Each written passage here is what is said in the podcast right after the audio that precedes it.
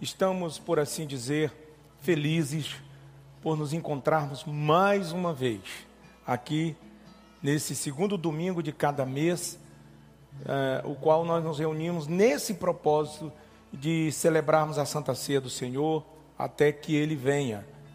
Essa é a ordenância dada pelo próprio Jesus Cristo. Façam isso em memória de mim até que eu venha. E aí ele vindo, nós vamos cear em outra dimensão, né? Em outra dimensão. Eu tenho uma palavra de Deus essa noite para a vida de vocês, né? O culto de Santa Ceia é um culto, como sempre, de celebração, de comunhão, né? E quase sempre as mensagens as quais nós ministramos, ela tem por objetivo central essa máxima da morte e da ressurreição de Jesus Cristo. Esse é o foco, geralmente, é, das mensagens, o cunho teológico e, acima de tudo, o apelo doutrinário, aponta para esse viés, né?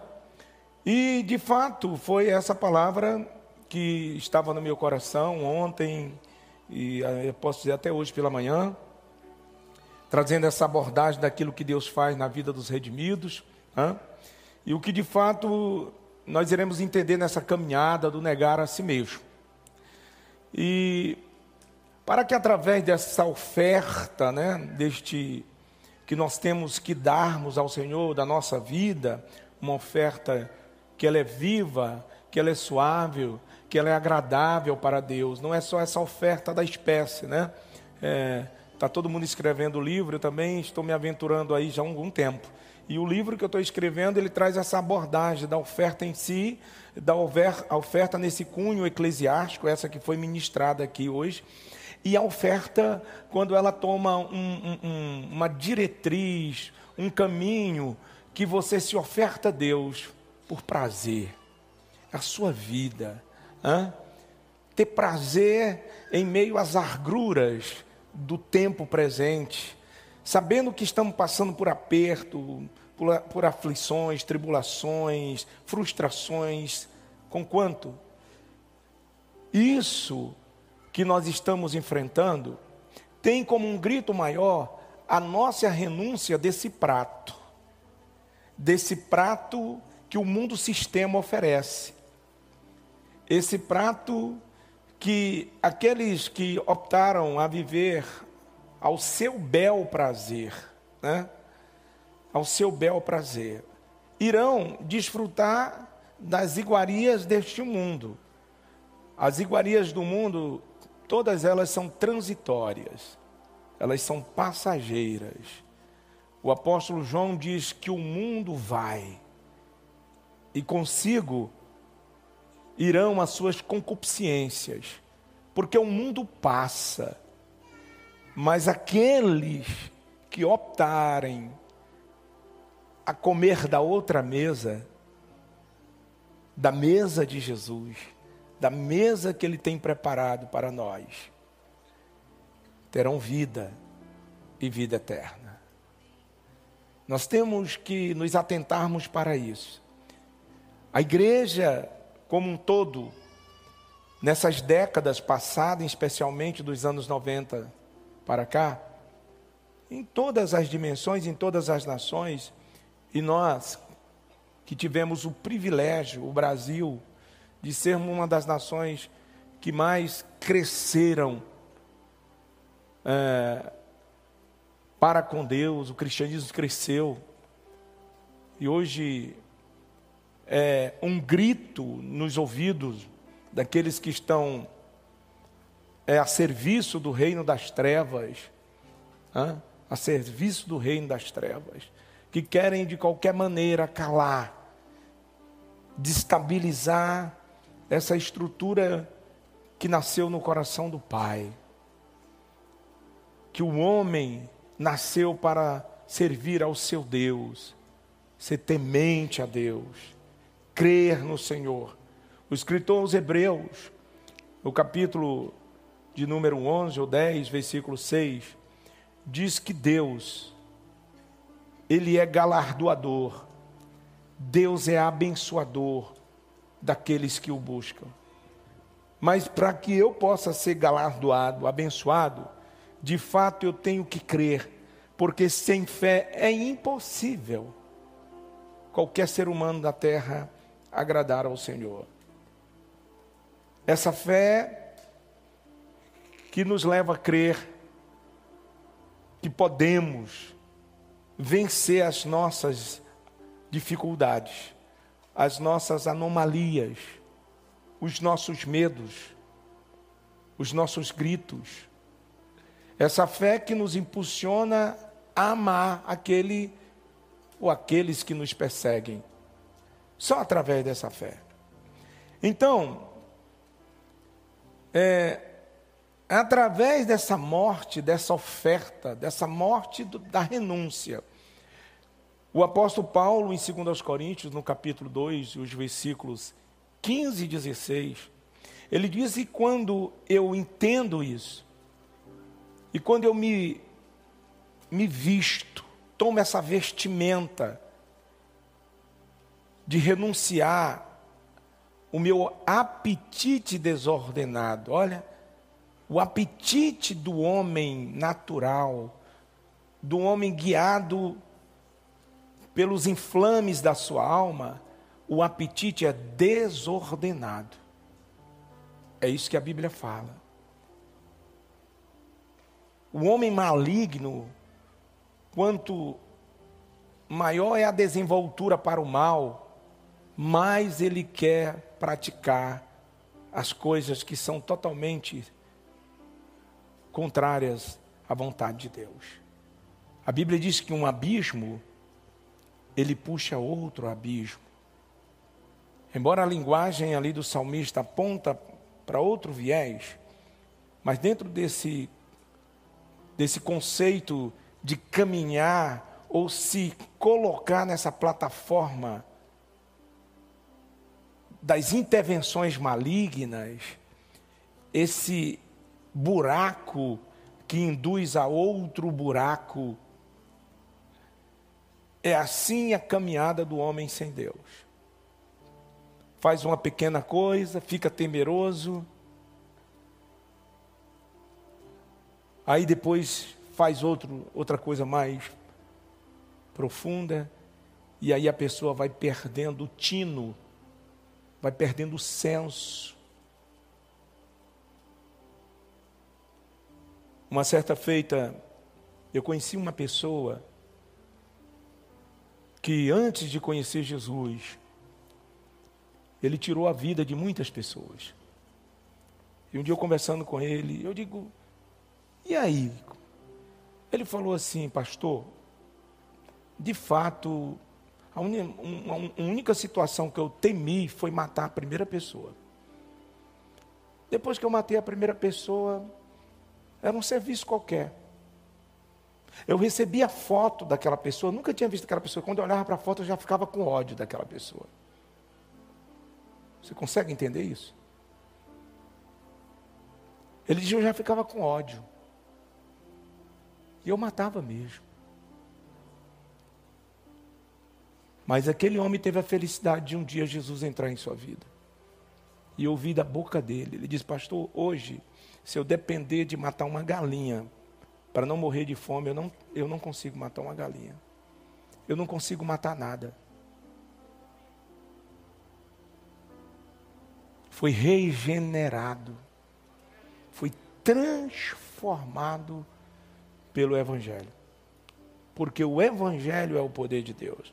Então, em 2 Coríntios, capítulo 2, versículo 15 e 16, o apóstolo Paulo, ele fala essas coisas aqui para os redimidos aqueles que estão se colocando a cada dia nessa, nessa mesa de transformação, ele diz: porque nós somos para com Deus o bom perfume de Cristo.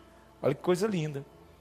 Tanto, volta por favor, tanto nos que são salvos, como nos que se perdem. Olha que coisa interessante. Ele está dizendo que há uma opção para o ser humano. Ele diz: Nós somos o bom cheiro de, de Cristo. E esse bom cheiro é tanto para os que são salvos, para os que se perdem. Para com estes, os que se perdem, cheiro de morte para a morte. para com aqueles o aroma da vida para a vida. Quem, porém, é suficiente para essas coisas, para entender essas coisas? Ele está falando de uma igreja aí. Ele está falando de um povo lá na cidade de Coríntio que se reunia para adorar o Senhor. Mas no meio da comunidade cristã, havia pessoas ali que o seu empenho de estar naquele ambiente não era para aprender a como se mover em direção a esse jardim que libera essa leveza, que libera esse perfume, esse cristianismo autêntico, esse cristianismo aonde eu não preciso dos olhos de ninguém para estar me fiscalizando. Eu não preciso é, de um pastor morar na minha rua, porque eu já tenho o pastor dos pastores, com os seus olhos como chama de fogo, como bem está a figura linguística lá de Apocalipse. Os seus olhos são como chamas de fogo que prescruta o mais profundo abismo do ser. E é esse entendimento de servir a Deus que nos leva a esse lugar no qual nós começamos a exalar o bom perfume, o bom cheiro de Jesus. Então, aqui no, no cabeçalho da minha fala, eu gostaria de fechar porque, de fato, esse era o, o pensamento introdutório da mensagem a qual eu pensava que iria ministrar hoje aqui. Mas, eu me sinto atraído essa noite a esse texto que, é que se encontra aqui no capítulo 4 de Filipenses, do versículo 4 ao 7, né? E eu creio que o Senhor haverá de falar conosco essa noite. Eu creio em virtude de estar, ou talvez eu creio que em virtude de estar estudando as cartas do apóstolo Paulo e ter estudado de maneira exaustiva semana passada a carta de Filipenses, eu, eu creio que eu estou filipenciando esses dias, né? Porque domingo passado nos apropriamos desse livro para ministrar uma mensagem. E de fato eu tentei fugir de todas as maneiras do mesmo, do livro, mas eu não consegui. Eu entendo que estou me alimentando nesse tempo, porque em, outro, em outros tempos, em outro tempo, também esse livro, especialmente essa junção aqui desses quatro versículos do capítulo 4, que é o versículo 4, 5, 6 e o 7, em outras situações foram para a minha vida âncora no meu navegar, foram escudo nas minhas guerras. Hã? E Deus tem falado comigo de uma maneira muito fecunda, né? Tendo visto ser Ele né, o inspirador de toda a palavra. Então, a epístola de Paulo aos Filipenses é considerada né, a mais pessoal de todas as epístolas. E se você observar com bastante cuidado, ele usa o tempo inteiro os artigos na primeira pessoa, direcionando a indivíduos exclusivamente, aquela comunidade. Vamos ler os versículos contidos no capítulo 4, a partir do versículo 4, que diz assim: Regozijai-vos sempre no Senhor. Alegrai-vos sempre no Senhor. Outra vez digo: alegrai-vos. Seja a vossa moderação, a vossa equidade notória a todos os homens. Perto está o Senhor. E não estejais inquietos por coisa alguma ou ansiosos. Antes as vossas petições, as vossas orações, sejam em tudo conhecidas diante de Deus pela oração e súplica com ações de graça. E a paz de Deus, que excede todo entendimento, guardará os vossos corações e os vossos pensamentos na pessoa de Cristo Jesus. Para não fugir o itinerário, curva a sua cabeça e ore. Peça que o Senhor da palavra me use com precisão. Com precisão, arma precisa em direção aqui que o que versículo diz ao seu coração, às suas emoções e às suas questões, à sua mente. Jesus, eu oro e eu te agradeço por esse dia que se chama hoje.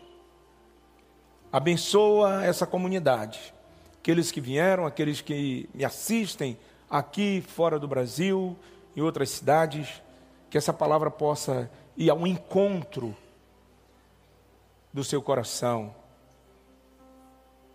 consolando, erguendo, motivando-os a viver essa vida em Cristo. Mas eu te peço também, usa como ferramenta poderosa a tua palavra e que ela possa ir de encontro às nossas adversidades, às nossas dificuldades, destronizando todos os sofismas e trazendo à luz aquilo que importa. Amém, meus irmãos? Então, essa carta de Paulo, nós a discorremos domingo retrasado pela manhã, os quatro capítulos, no estudo das cartas do apóstolo Paulo escritas da sua prisão domiciliar ali em Roma. E domingo fizemos uma abordagem trazendo o tema central dessa carta, que é a alegria. E é de se observar que Paulo consegue arrebatar 11 situações dentro dos quatro capítulos, situações essas que aponta essa motivação de se alegrar em meio às adversidades. De considerar esse Deus que nos ajuda. E aqui é interessante que, considerando aquela igreja em Filipe, os irmãos estavam passando por invertidas ferrenhas ali do inimigo, ao que se referia à infiltração de falsas doutrinas, né? de falsas doutrinas. E levando em consideração, em consideração está o apóstolo preso, impedido de estar ali com aquela igreja, né? ele se predispõe a escrever a carta. Eu, eu, eu, quando eu escrevo água aqui, a situação, eu gosto de olhar a situação do escritor. O apóstolo Paulo era um homem intrépido, era um homem de ação. Paulo era um homem tão ousado para com a sua vocação, que ele chegou um momento, alguns irmãos dizem, não vai a Jerusalém, você vai ser preso. Hã? E aí o apóstolo Paulo vira para aqueles irmãos e diz: Olha, eu não tenho a minha vida por preciosa. O que importa para mim é cumprir aquilo que me foi confiado. Mas nessa ocasião aqui, para conhecimento teológico de vocês, estava existindo no seio de todas as igrejas já estabelecidas, nos lares, né? Aqui em Coríntios, uma das partes da igreja estava na casa de Cloé. E tinha havido uma grande discussão na casa de Cloé. E aí o apóstolo Paulo, ele se apodera de um pequeno cenáculo envia Timóteo para Éfeso, para pastorear. Então, Coríntios estava debaixo de uma pressão tão grande. Havia imoralidades dentro daquela igreja. Imoralidades tais que o apóstolo Paulo diz: nem no meio dos ímpios se vê coisa assim. Que alguém possa se apoderar da mulher do seu pai. Lá em 1 Coríntios, no capítulo 5, Paulo denuncia essa prática. E o versículo 5, Paulo entrega aquele indivíduo a Satanás. Olha que coisa. entregue a Satanás, seja entregue a Satanás para a destruição do corpo. Aquele homem foi cometido de um câncer, de um tumor maligno, para que lá no leito ele pudesse se arrepender daquilo que ele estava fazendo com a comunidade. Porque, meu irmão, nós somos só um corpo. É por isso que você não come o pão inteiro, você só come um pedaço do pão. Porque você faz ser um membro, é um pedaço do pãozinho da Santa Ceia. E quando todos comemos dentro dessa, dessa consciência, nós nos formamos o corpo. Esse negócio de alguém dizer eu sou a igreja de Jesus é não. Se você estiver em comunhão com o Espírito Santo, é, se redimindo a cada dia, em verdade e em justiça, você passa a ser parte da igreja. É por isso que nós temos que congregar, ou congregarmos-nos. Porque nós só somos uma parte. E é aqui quando o corpo se une que o cabeça, que é Cristo, reina de uma maneira plena. Nós temos que congregar, nós temos que ter uma igreja, tem que ter um pastor de carne e osso. Esse negócio de meu pastor é Jesus, é não. Porque você não vai quebrar um princípio que ele mesmo estabeleceu. Em Hebreus 10, no capítulo 25, o escritor está aconselhando aquele povo que estava nesse pensamento esvairado. Sabe? Ele diz: olha, não deixando a nossa congregação. Como a nossa, aquela que você escolheu para congregar, aquela que o Senhor te colocou. É na trigo? Fica na trigo. Não, pastor, eu sou da congregação do joio. Então tem que ficar no joio. Então aqui, ó. Como é costume de alguns. Esse costume não é da agora. Já é lá do primeiro século, de alguns que se acham acima de alguma coisa. Ele disse: Não, não deixe de congregar, admoestam uns aos outros. Não é só o pastor, o irmão ligando, rapaz, eu não te vi na outra Santa Ceia nem nessa. É um obreiro aqui do, do, do voluntariado. Rapaz, você não estava na próxima reunião, não te vi. Você está sempre do meu lado. É demonstrando uns aos outros. E tanto mais quanto verdes que se vai aproximando aquele dia. Que dia? O dia da parousia, o dia da vinda de Jesus Cristo, meus irmãos. Ou vocês não estão se preparando para isso? Nunca em todo o tempo temos tantas informações teológicas que o Senhor está voltando como agora. Nós temos todo o apanhado, todo o histórico está aí. Já se desenha aí a Terceira Guerra Mundial. Já se desenha. Não espere muita coisa daqui desse mundo, não. Procure a cada dia ser santo, se esforçando. E para ser santo, irmão, a gente tem que ser humilde. A gente tem, em primeiro lugar, pedir humildade, porque, hum, olha, quando a gente é exortado, ninguém gosta. O escritor aos Hebreus, no versículo 8, capítulo 12, versículo 8, ele diz que a exortação, a admoestação, a, a princípio não é louvável. Olha lá, Hebreus 12, versículo 8, coloca aí. Eu vou começar a pregar agora. Sabe? Ele diz: olha, retrocede o versículo 7. Versículo 6. Porque o Senhor corrige a quem ama e açoita qualquer que recebe por filho. Vamos lá. Vamos lá. Se suportais a correção, Deus vos trata como filhos.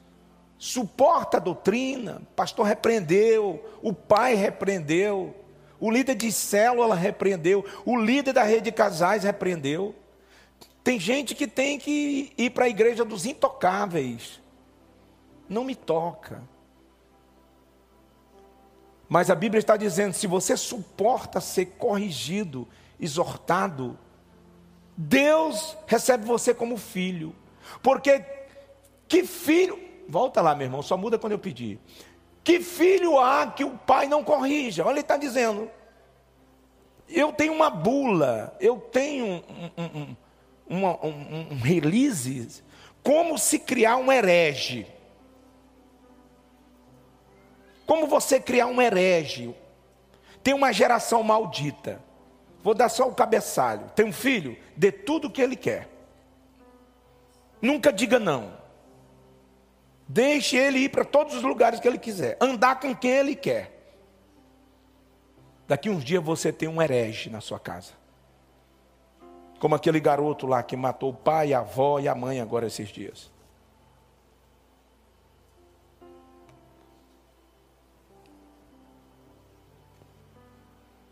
Ah, pastor, mas não pode dar nem palmadinha. Quem foi que escreveu isso? Que não pode dar uma palmada? Foi essa política de 20 anos para cá?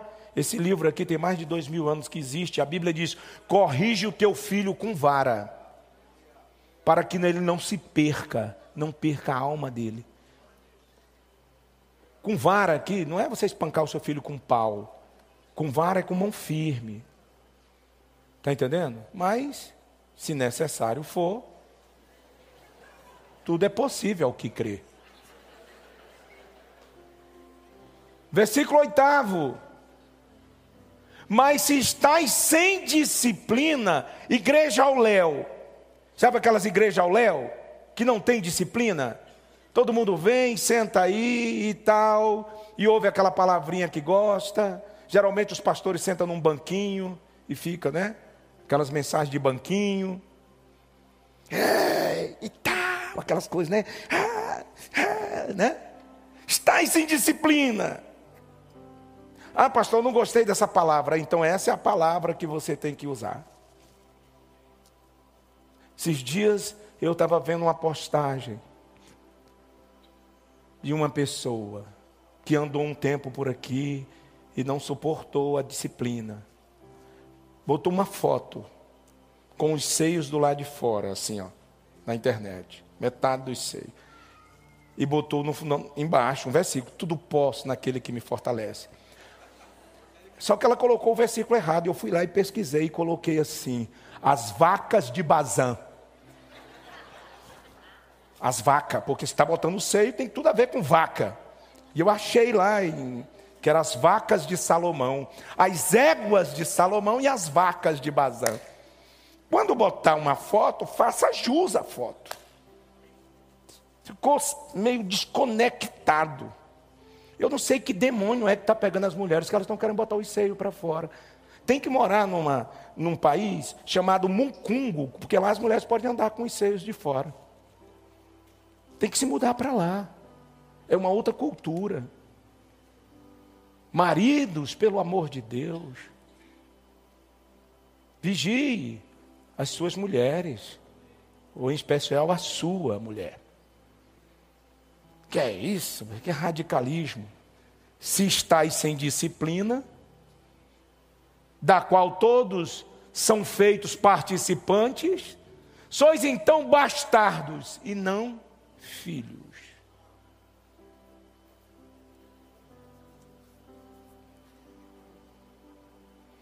E aqui a situação do apóstolo Paulo parecia um pesadelo, levando em consideração que todas aquelas outras igrejas, irmão, estava muito difícil, Corinto estava difícil. Em Efésio, uma luta. Irmineu e Fileto infiltrando doutrinas ali em Efésios. A palavra Imineu vem da palavra grega ime, que era o deus do matrimônio grego. Que também Paulo entrega a Satanás em 1 Coríntios, capítulo 1, versículo 20 ou 17. Vai lá. Pastor, esse negócio tem na Bíblia de entregar, pastor, entregar crente a Satanás. Você tem que ler a Bíblia. 1 Coríntios, capítulo 1, versículo 17. Porque Cristo enviou-me não para batizar, mas para evangelizar em sabedoria de palavra, que a cruz de Cristo não se faça vã. Vamos lá eu acho que é 1 é Coríntios, 2 Coríntios, capítulo 1, versículo, não é 1 Coríntios não. Vê o 19, por favor. Versículo 19 aí, é já que eu entendo. Não, não, é 2 Coríntios, capítulo 2, versículo 16, 17, 18, 19 e 20. Vamos ver se é isso. Não foi, a gente acha esses versículos aí. Paulo entregando Imineu e Fileto a Satanás Versículo 18. Demora muito? Versículo 19. Ah, não, já morreu. Acha aí para mim. Eu referência não está aqui. Então Paulo estava tendo lutas ferrenhas em relação àquelas igrejas. Laodiceia, o povo estava só com cara de crente. Laodiceia era disputa do ego.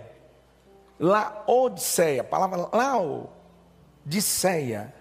Lao, vontade, Diceia, cidade, vontade do povo.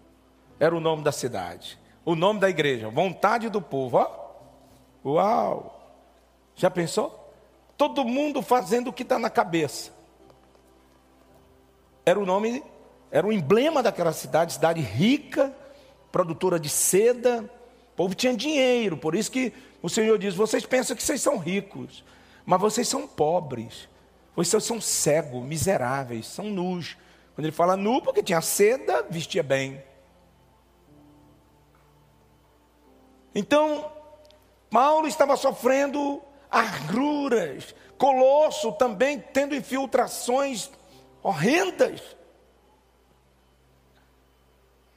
E Filipe era a igreja que, por assim dizer, alegrava Paulo. Por quê? Porque os filipenses, ele disse, embora na dificuldade financeira de vocês, vocês estão ajudando o meu ministério financeiramente. E Paulo estava ouvindo boas novas de Filipe. Aí quando ele recebe essa carta, olha lá, entreguei, é Timóteo, né? Mas olha como eu fui no capítulo e no versículo, só errei o livro. 1 Timóteo 1 e 20. E entre foram Imineu e Alexandre, em outra versão, Fileto, que foram os que começaram a primeira confusão. Os quais entreguei a Satanás para que aprendam a não blasfemar. Cuidado, que eu nem entrei nessa dispensação de entregar ninguém a Satanás ainda. Estou em outra dispensação. Nem quero chegar nessa dispensação aí, mas Paulo chegou. Camarada perturbou tanto na igreja, fez tanta bagunça no seio dos santos, que o apóstolo Paulo entregou esses homens. E Mineu morreu também de tumor. Fileto, que mais na frente se associa com Alexandre, e Alexandre recebe um título na igreja. Alexandre o latoeiro, Alexandre o falador.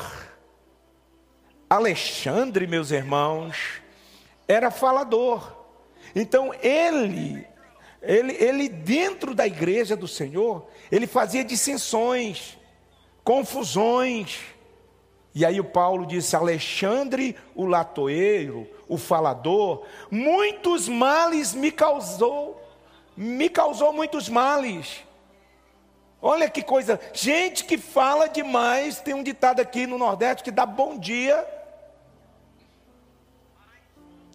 Bom dia a jumento. Tem pessoas, meus irmãos, tem gente que está dando lugar ao diabo através de fofocas. Tem pessoas, irmãos, que têm prazer em falar mal, em saber as mais novas, não é nem as boas novas. Quais são as mais novas do dia? Tem gente que tem prazer disso. Nós temos que nos libertar disso, meus irmãos. Você está aí ou não? Então, aplicando aqui a situação, a luz da igreja de Filipe, se instaurou uma situação. Havia uma agonia naqueles dias, perseguições.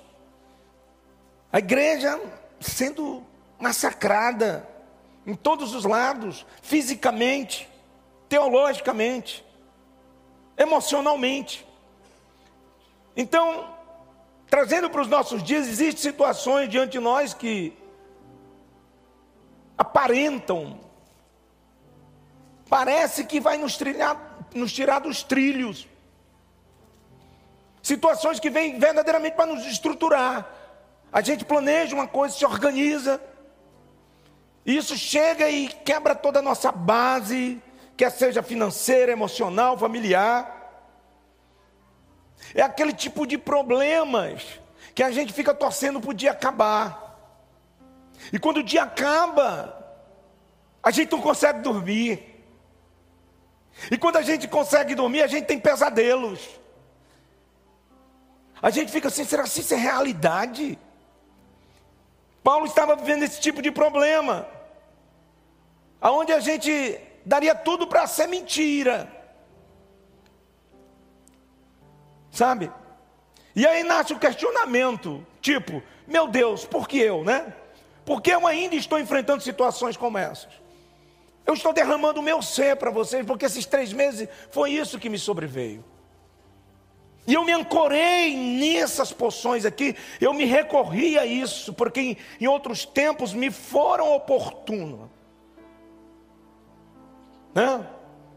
E a gente adentra em lugares de questionamentos com Deus, do porquê estamos passando por aquela situação. Eu não sei se alguém aqui está nessa plataforma, né? E é justamente por isso que hoje eu, eu me predispus a ministrar essa palavra sabe? Para assim como ela tem sido, já foi e continuará sendo, possa hoje, de uma maneira implícita, ministrar o seu ser, trazer um sustentáculo para as questões presentes do seu e do meu caminhar. E eu, como costumo procurar entender a alma aqui do escritor de Paulo, era isso que ele estava passando, é como se ele perdeu o equilíbrio de tudo. Preso, impossibilitado, alguns que ele contava para poder enviar, para apaziguar. Ele estava, de fato, era entregando a Satanás para ver se de algum modo havia um temor e um tremor, porque lá em Coríntios, quando Augusto foi morto no leito lá, que era o jovem, de 1 Coríntios 5 e 5, Houve um temor no seio daquela igreja. Existe momento que Deus tem que descer com juízo. Porque tem pessoas, irmão, que estão brincando. Eles aprontam, fazem todo tipo de palhaçada e estão aí na internet colocando foto sorrindo. Sorrindo. E a gente que conhece um pouco desse Deus que é amor, mas é justiça, a gente fica, meu Deus, são loucos. Como é que você faz o mal? Como é que você planeja o mal no seio de uma igreja como essa, uma igreja séria, e depois está colocando foto sorrindo? Outrora não podia atender nada porque estava em melancolia, agora está sorrindo, vibrando. Meu Deus, isso é muito sério. O temor se esvaiu, se foi. Mas o apóstolo Paulo, ele diz aqui, que nós temos que buscar esse consolo na palavra, é que é um nível de fé. É um nível de fé que nós conseguimos alcançar única e exclusivamente por causa da potente mão de Deus. E aplicando aqui, eu quero trazer para o nosso viver. Recapitulando, é que todos aqui têm lutas, aflições, e partindo dessa primícia, é que eu passo a usar aqui a pontuação do texto trazendo mais uma observação antes de aplicar o versículo 4, nós entendemos ao achar o nosso deserto, todos nós achamos que o nosso deserto é mais abrasador do que o nosso irmão. Que o nosso problema é pior do que o nosso irmão. Ah, pastor, é porque, é porque o seu, a situação do senhor é fácil. Você é um apóstolo, você é um homem reconhecido. Ah, você tem uma mulher linda, é verdade. Filhos saudáveis, você não tem problema algum. Igreja grande, abençoada, honrada, é. Mas em 1 Coríntios, no capítulo 10, versículo 13, vamos aprender a palavra de Deus, Brasil. A palavra de Deus nos diz: Não veio sobre vós tentação senão humana, mas fiel é quem? Diga, Deus é fiel. Você pode erguer a mão de maneira profética, assim, eu quero a mão de todos assim profetizando sobre a sua vida, sobre o seu problema aí. Diga: Deus é fiel. E ele diz: que vos não deixará tentar acima do que podeis. Ele está dizendo: eu não vou permitir vir uma luta ou uma adversidade sobre vocês que vocês não possam suportar, que vai tirar vocês de um nível de obediência e de temor ele diz: Antes com a tentação dará também. O que que Jesus dá? E Gabão diga: Jesus, abre essa porta, essa porta que eu não consigo abri-la, essa porta da facilidade, essa porta do escape, porque muitas das vezes nós nos sentimos cercados de lado para baixo, e a gente aí tem que ter uma porta do escape. Essa porta se chama, se chama temor àquele que morreu na cruz. Diga eu preciso, diga eu preciso dessa porta hoje na minha vida, a porta do escape. Senhor, me socorre. Ah, meu Deus, como eu estou precisando dessa porta. E essa porta, Deus só abre ela num único objetivo, qual? Para que nós possamos suportar. Muita gente dizendo esse dia eu não suporto mais. Ah, pastor, eu não consigo mesmo. Eu vou dar o chute no balde, na bacia, no que tiver pela frente. Não. Se você crer, assim diz o Senhor. Se você crer hoje, assim diz o Senhor. Eu estou abrindo a porta do escape do escape financeiro, do escape da dívida, do escape das emoções. Deus não vai permitir você naufragar, você voltar para a bebida, para as drogas, para a imoralidade, para o adultério, para a fornicação, para a pornografia. Se você crê, Deus está abrindo essa porta de escape. Eu profetizo.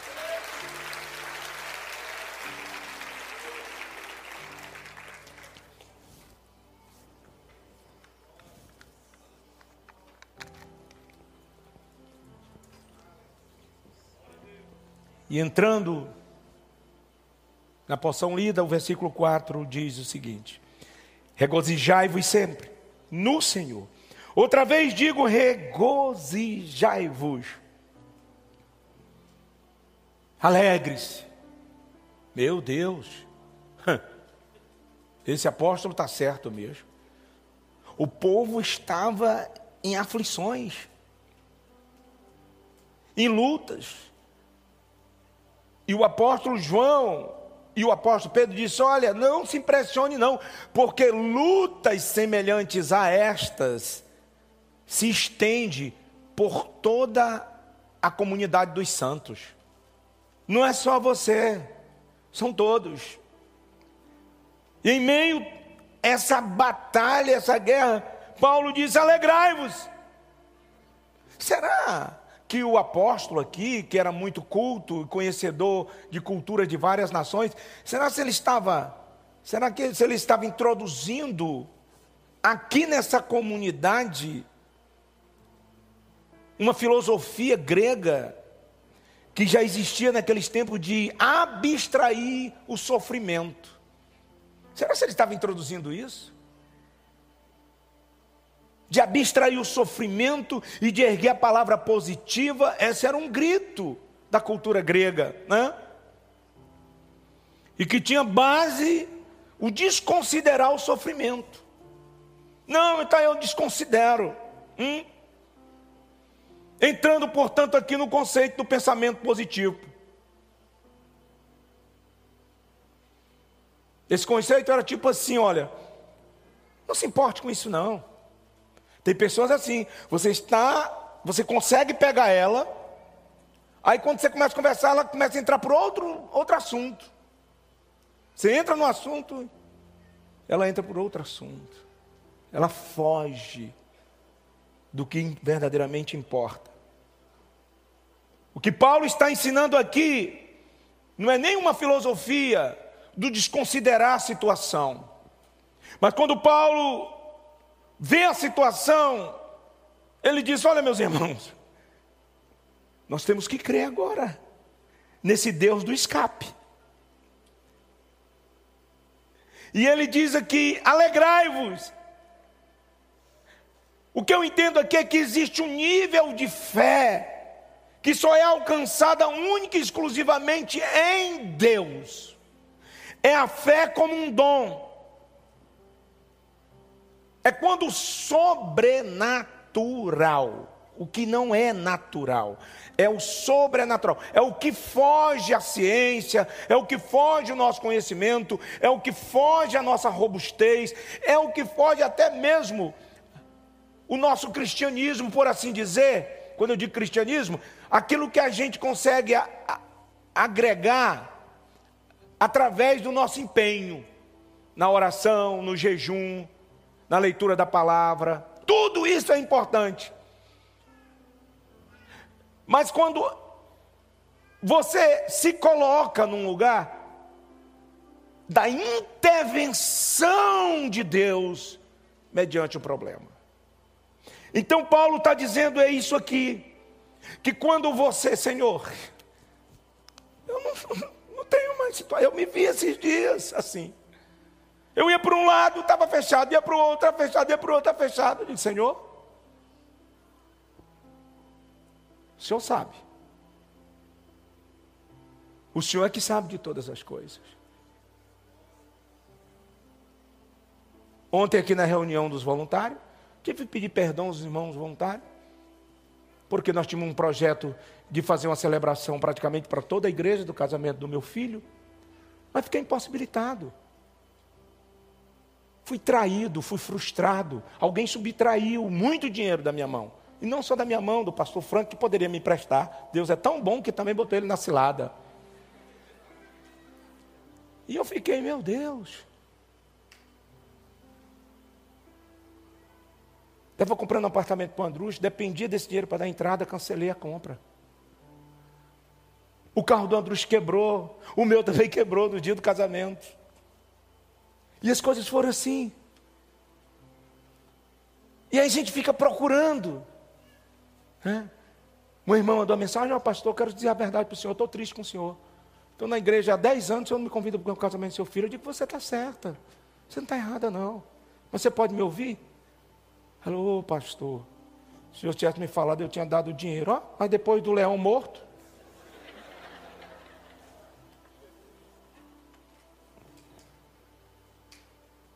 Vocês estão me entendendo? E em meio a essa situação, aí o Senhor disse: Zé Pedro, se alegre.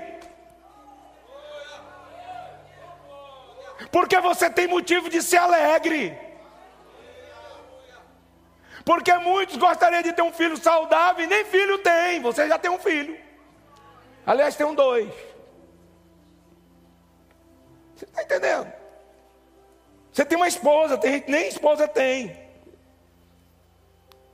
E eu gostaria de deixar para você que ainda não se casou, 1 Coríntios 7, 38. Está na Bíblia, 1 Coríntios 7, 38. Conselho para você que ainda não se casou. De sorte o que dá em casamento faz bem.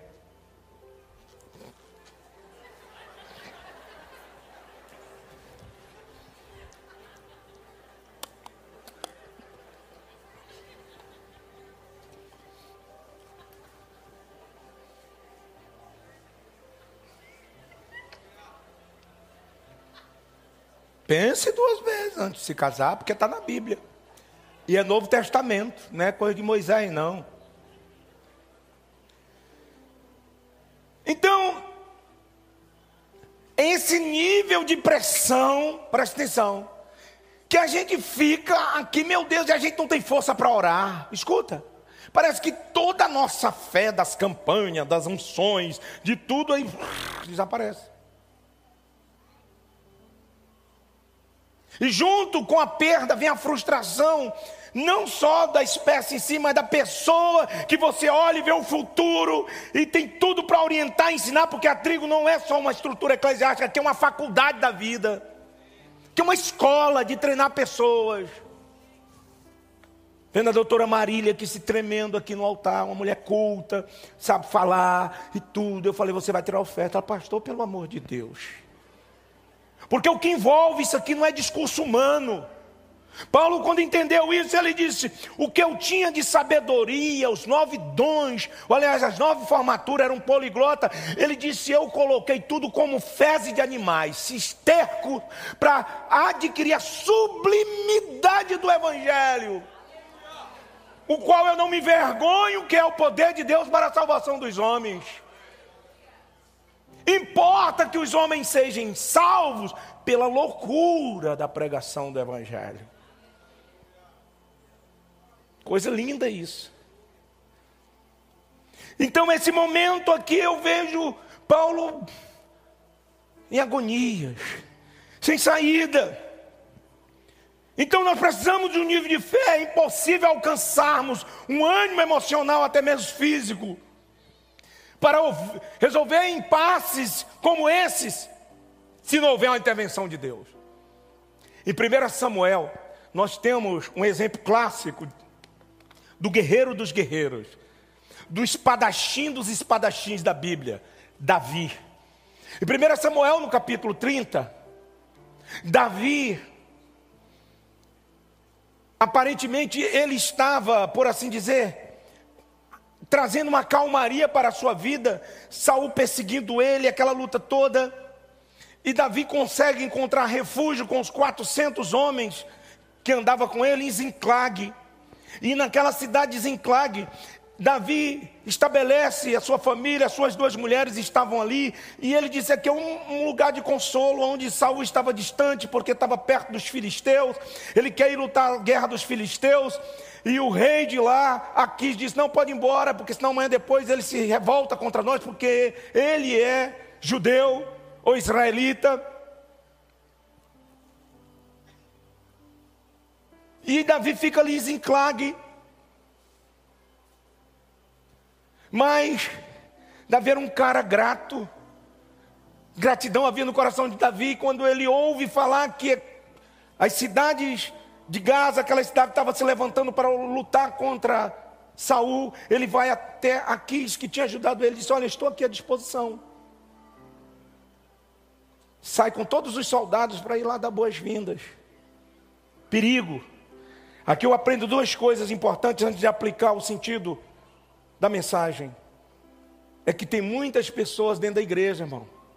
Aí se decepciona, por assim dizer, com seus problemas. Aí sai, estou decepcionado e vai para o mundo e começa a difamar a obra de Deus. É bem parecido com Davi vai começar a lutar a guerra dos inimigos.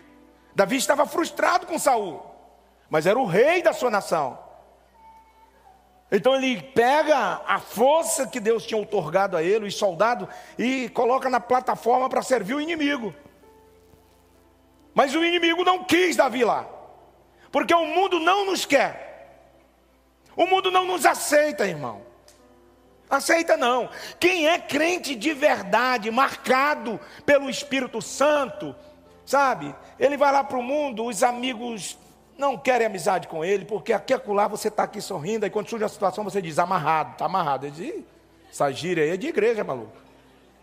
Tua fala te condena. Não, não, mas eu não sou da igreja. O sangue de Jesus tem poder. Olha, esse negócio é coisa de crente. O mundo não quer a gente, porque nós não somos do mundo. Não ameis o mundo, e nem o que há no mundo. Porque os desejos, as concupiscências do mundo, os desejos são transitórios. Nós somos eternos. Nós somos verdadeiramente os extraterrestres deste mundo. Se não existe ET, somos nós. Não é de Varginha, não, é da Nova Jerusalém. Nós somos dos céus, cidadão dos céus, como bem escreveu o salmista. Quem subirá ao monte do Senhor? aquele que tem as mãos limpas, que é puro de mão e que não usa a sua língua para difamar o próximo.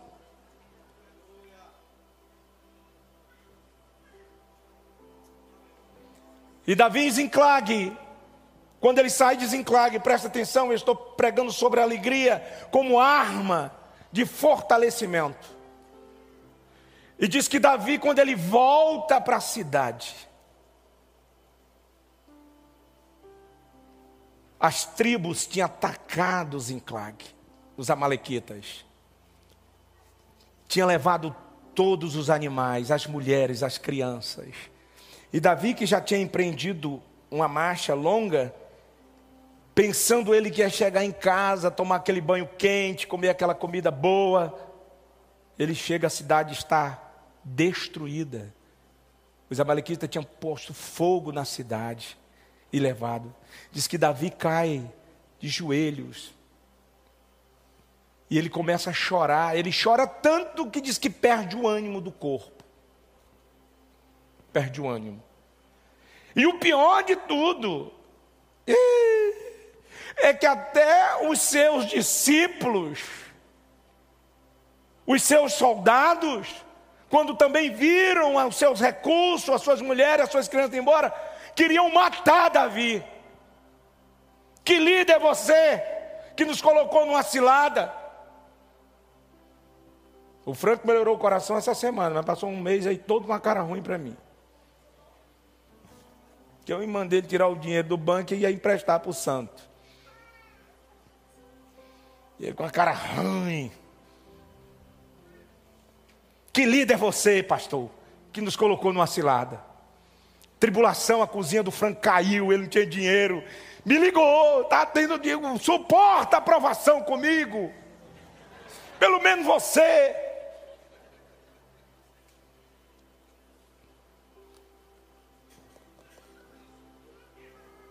Mas diz que Davi, tem um verso, volta aí, Davi se angustiou, o povo falar de apedrejá-lo. Coloca o versículo 7. E disse Davi a Abiatal, sacerdote: Olha o que, Davi fez. Para aí, gente. Para aí. Cansado, não tem nada. Vamos para a igreja.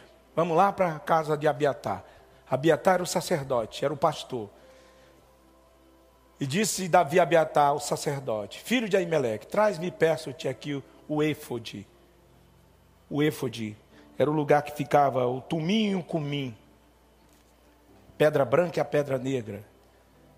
Eles consultavam a Deus daquela maneira. Hoje nós consultamos a Deus dobrando os nossos joelhos, vindo para a casa do Senhor.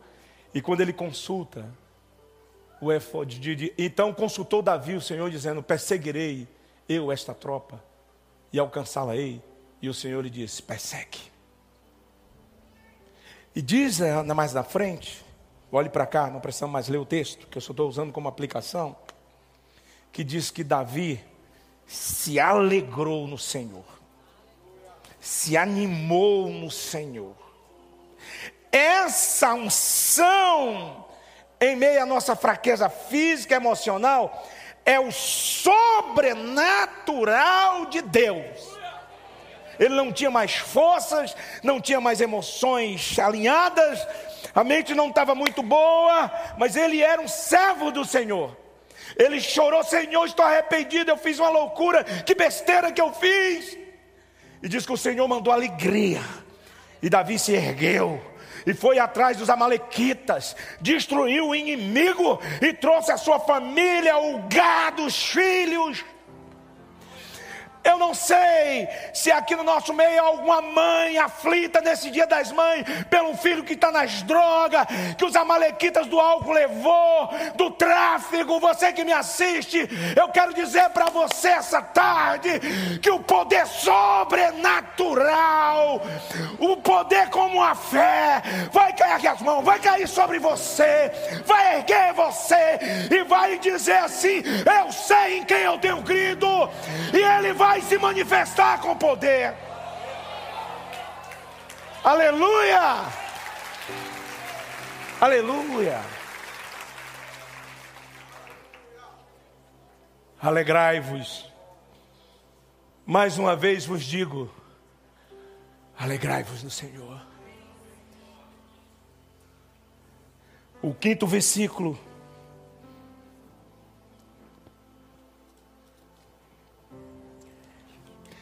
diz assim: Uau! Seja a vossa equidade, o vosso equilíbrio, a vossa temperança, notória a todos os homens, perto está o Senhor. Hum. O momento de ser crente de verdade é em momentos de adversidade. Não é quando você está cantando aqui chorando, não que você não tenha que fazer isso. Com tudo certo, não, é os momentos de adversidade. Eu tenho aqui uma impressão à luz do versículo 5 que aqueles irmãos tendiam a se desesperar em meio a tudo aquilo que estava acontecendo. Então eu penso que era isso, Paulo, Paulo falando para ele: ó, sejam equilibrados, não deixe as tribulações despedaçar vocês. Eu sei que o vento está forte. Nesse tempo houve uma apostasia no seio da igreja. Em 263, quando o evangelho entrou ali no sul da França, entrou na Europa com força no terceiro século, houve uma perseguição muito forte. E o livro Os Mártires, que conta a história do segundo e terceiro século, denuncia uma irmã por nome Blandina de Lyon. Eu estive em Lyon, próximo à casa da suposta Blandina. Essa mulher, ela era uma mulher fervorosa, com seus filhos, já não tinha mais esposo. Mas quando a perseguição veio e quando o povo daquela falsa religião chegou ali para destruir aquela mulher, ela disse: Não, eu não sou cristã, não. E aí ela conseguia fugir da situação. Isso foi inúmeras vezes. Você pode ver aí na história geral sobre Blandina, 263 a 322. antes de Constantino assumir, ia trazer uma certa calmaria. As pessoas eram jogadas nas arenas para os leões comerem. Eu estive numa arena na Europa que num único dia mataram 322 cristãos. E é chamado Dia do Lamaçal, ficou tudo tomado de sangue.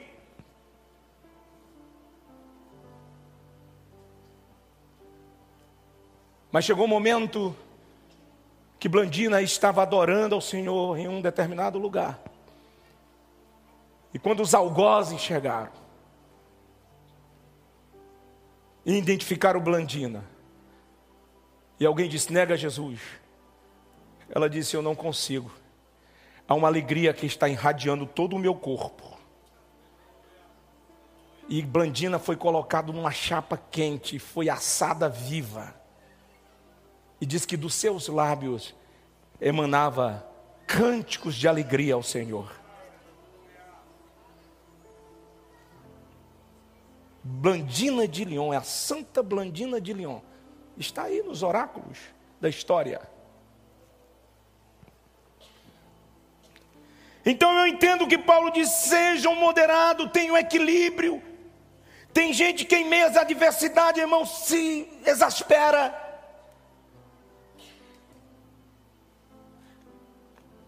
Em vez de aprender com uma canção da viúva de Serepta, eu fico a imaginar a viúva de Serepta. Num dia antes do profeta chegar, ela vai lá e tira uma medida de farinha,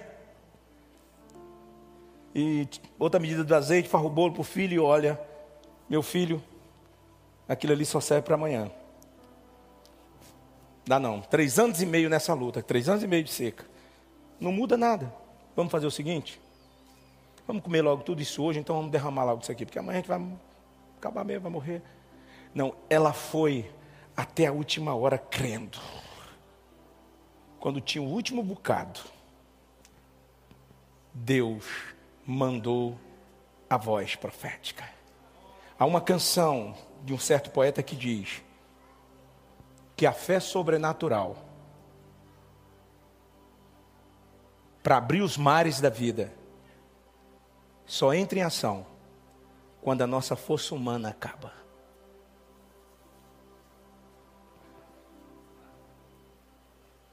A fé para abrir os mares só entra em ação quando a força humana acaba. Moisés marcha, como? Não tem barca, não tem nem tábua aqui para colocar esse povo em cima marcha em direção ao mar. Como? Onde vou ouvir na história que é uma nação adentrasse nas águas de um mar bravio e sobrevivesse? E o Senhor disse: O que é que tu tens na mão? O que é que eu te dei? O que é que você guardou ainda? Um pouquinho de farinha e de azeite? Não, Moisés disse: Eu tenho um cajado cajado? Um pedaço de pau para abrir o mar? É isso que eu tenho.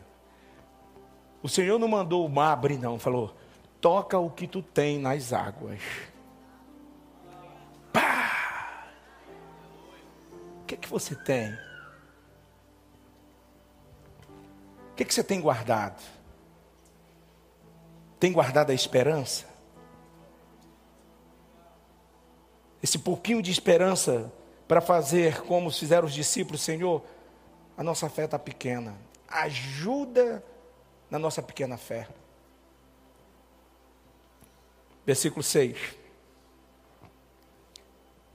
Aí vem a canção de Jesus na boca de Paulo.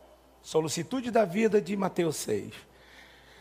Ele diz: depois de a gente acalmar em meio à luta, ter equilíbrio. Equilíbrio, meu irmão. É uns irmãos aqui da igreja, uns santos irmãos que dão massagem humana. Falou: não, pastor, deixa que a gente resolve esse problema para o senhor. De jeito nenhum. Já entreguei nas mãos de Deus. Pastor, pelo amor de Deus, nós estamos aqui com o Senhor, pastor, somos de Deus, tem nos ajudado. Esse tipo de problema a gente resolve fácil.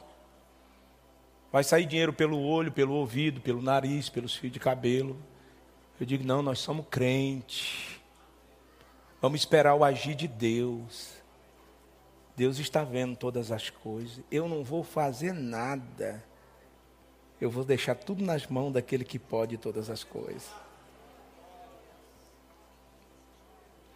Versículo 6: Não estejais inquietos por coisa alguma, ante as vossas petições sejam tudo conhecidas diante de Deus, através do que, meus irmãos?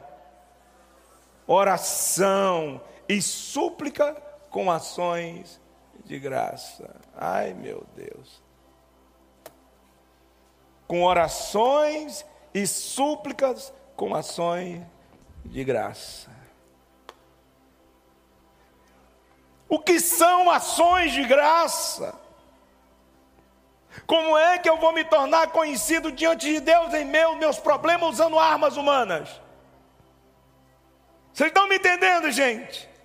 O Senhor está dizendo que os impasses da minha vida, que Ele quer conhecê-los, tem que ser através de um único caminho, com ações, não é com ações carnais, não é com ações brutais, é com ações de graça. E o que é ação de graça? Nós começamos esse culto dando graça ao Senhor, adorando o Senhor, vamos terminar tudo bem, mas essas ações de graça não implicam tão somente na liturgia, essas ações de graça têm que seguir todos os dias na nossa vida, abençoando os que nos maldizem, abençoando os que nos perseguem, é fácil? É não. Não é não. Mas essa é a medida da palavra. Quando vier a palavra para amaldiçoar, não, é ter, não pede misericórdia por ele, não pede misericórdia por, você. Quando vier uma palavra para você amaldiçoar o próximo, Senhor, tem misericórdia de mim. Quando vier aquele desejo, Senhor, tem misericórdia de mim. Vamos ler novamente.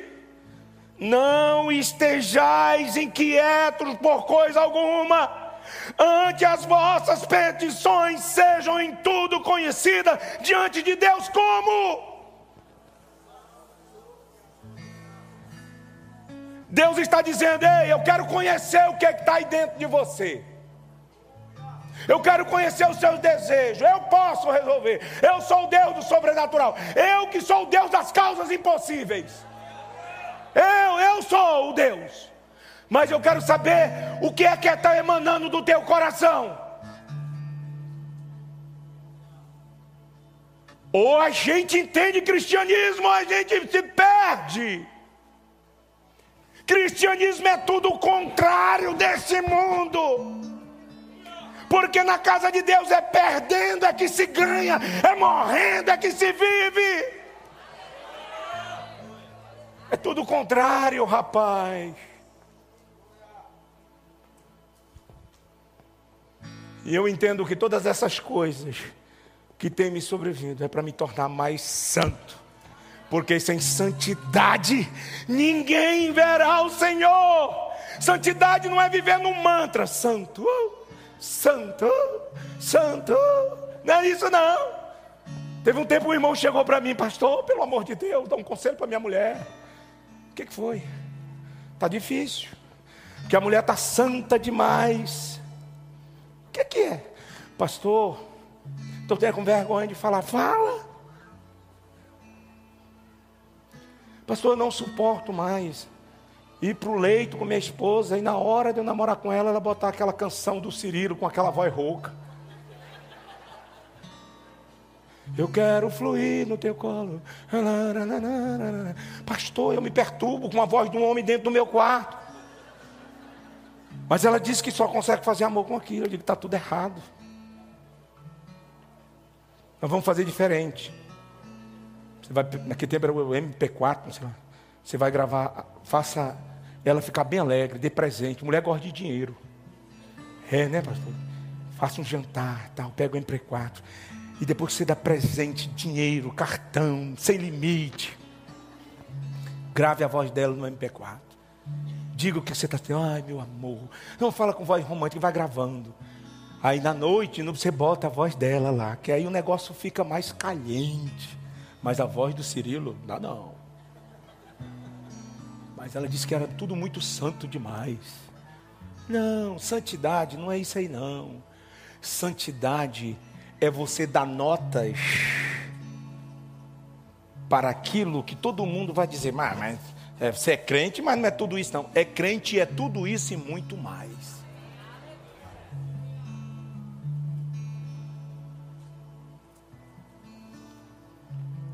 Para terminar. É tão interessante, aplicando o versículo 6, que o salmista do Salmo 46 diz assim: Aquetai-vos e sabeis. Hã? Vamos lá, aquetai-vos e sabeis. Aqui existe uma regra para você saber quem é Deus. Tem muita gente querendo saber quem é Deus, mas a tônica para você saber quem é Deus é qual? Aquetai-vos. Seja as vossas aflições conhecidas diante de Deus. Ah, eu quero conhecer o Senhor. Não tem a música? Quero te conhecer, quero te conhecer mais e mais. Eu quero olhar em teus olhos, ser consumido pelo teu olhar. Isso é bonita poesia, bacana. Mas a tônica está dizendo: aquetai-vos. E aí você e eu iremos saber quem é Deus.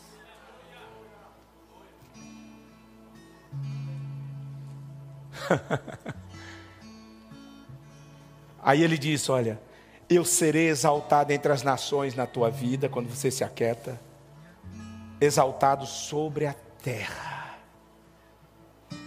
Vire para alguém e diz: Você entendeu? Aquetai-vos debaixo da potente mão do Senhor, para que no seu tempo, no tempo de Deus, Ele te exalte.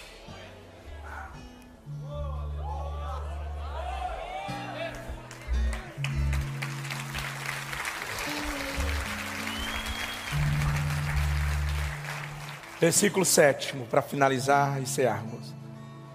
Depois de termos trilhado todo esse caminho do versículo 4, do versículo 5 e do versículo 6, se a gente trilhar em obediência a tudo isso, sabe o que, que acontece?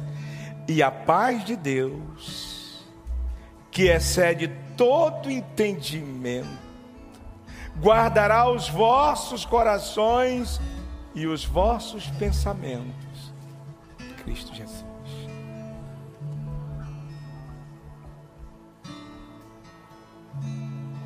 Depois de ter trilhado todo esse caminho, ter entregado, ter confiado.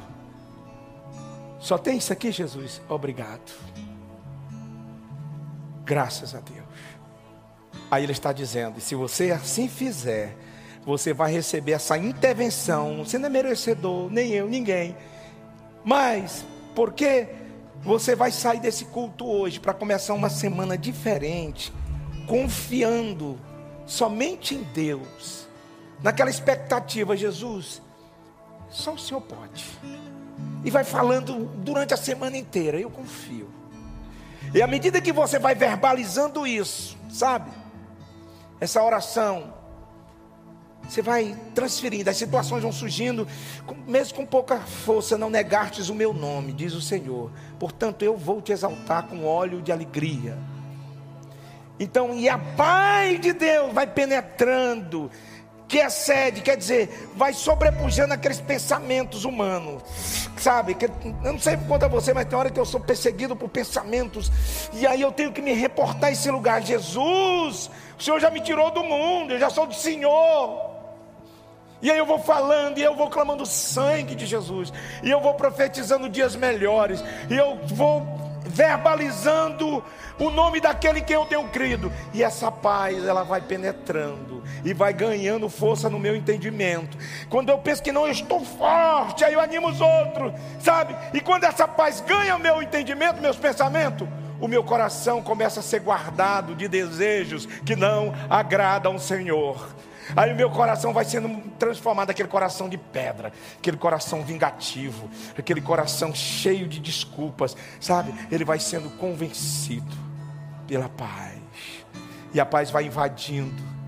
E os sentimentos vão se transformando nos sentimentos dele. O apóstolo Paulo ensina a igreja lá de Filipe, essa igreja que eu preguei, no capítulo 2, no versículo 5, diz assim: tendes em vós o que?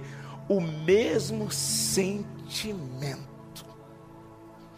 que haja em vocês, o mesmo sentimento que existiu em Cristo Jesus. Como eu consigo isso? Lutando contra a minha mente. Eu não aceito, eu rejeito. Meu coração, você foi transformado. Você era de pedra, agora você é de carne coração disposto a obedecer, fluir em todo o teu querer, Jesus. Coloca a Fá maior. Tem uma canção que diz assim: Dá-me um coração igual ao teu. Pega o teclado aqui, Nassa, tu faz melhor. Não que o menino não toca bem. A canção diz: Se tu olhares, Senhor, olha a canção como é oportuna para a mensagem. Quem está aprendendo aí, gente? Só, que, só aqueles que a palavra falou, ergue a mão, por favor, para me animar. A canção é, parece que foi extraída de Filipenses que diz assim: Se tu olhares, Senhor, para dentro de mim, isso aqui é que faz gerar mudança. É quando a gente se apresenta a Deus e está falando: Deus, está feio o negócio aí dentro. Ele disse: Se tu olhares para dentro de mim, nada encontrarás de bom. Mas ele disse: Eu só tenho uma coisa, quer dizer, tem um pouquinho de azeite, mas uma coisa eu tenho: o desejo de ser transformado. É forte. E ele faz uma oração, o poeta dizendo: Dá-me um coração igual ao teu, porque o meu é ruim, é cheio de fel, é cheio de amargura, é cheio de ressentimento, é cheio de desculpas é cheio de anomalias, é cheio de desejos terrenos.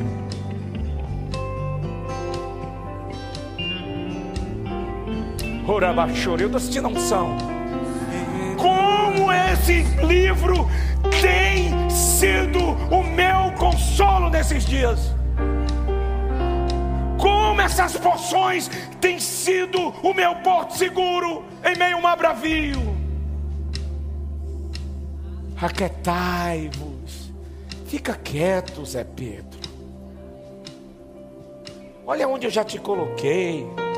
Olha as lutas que eu já venci por você. Olha o que é que eu estou fazendo na tua vida. Olha o que eu estou fazendo na vida dessa comunidade. E eu só estou começando. Eu vou derramar minha bênção, Zé Pedro. O Senhor falou comigo. Eu vou derramar minha bênção sem medidas. Eu vou fazer essa igreja prosperar. Eu vou prosperar empresário, vou suscitar empresário, profissionais liberais. Eu vou levantar família, casamentos abençoados. Eu vou curar feridas, eu vou libertar os viciados.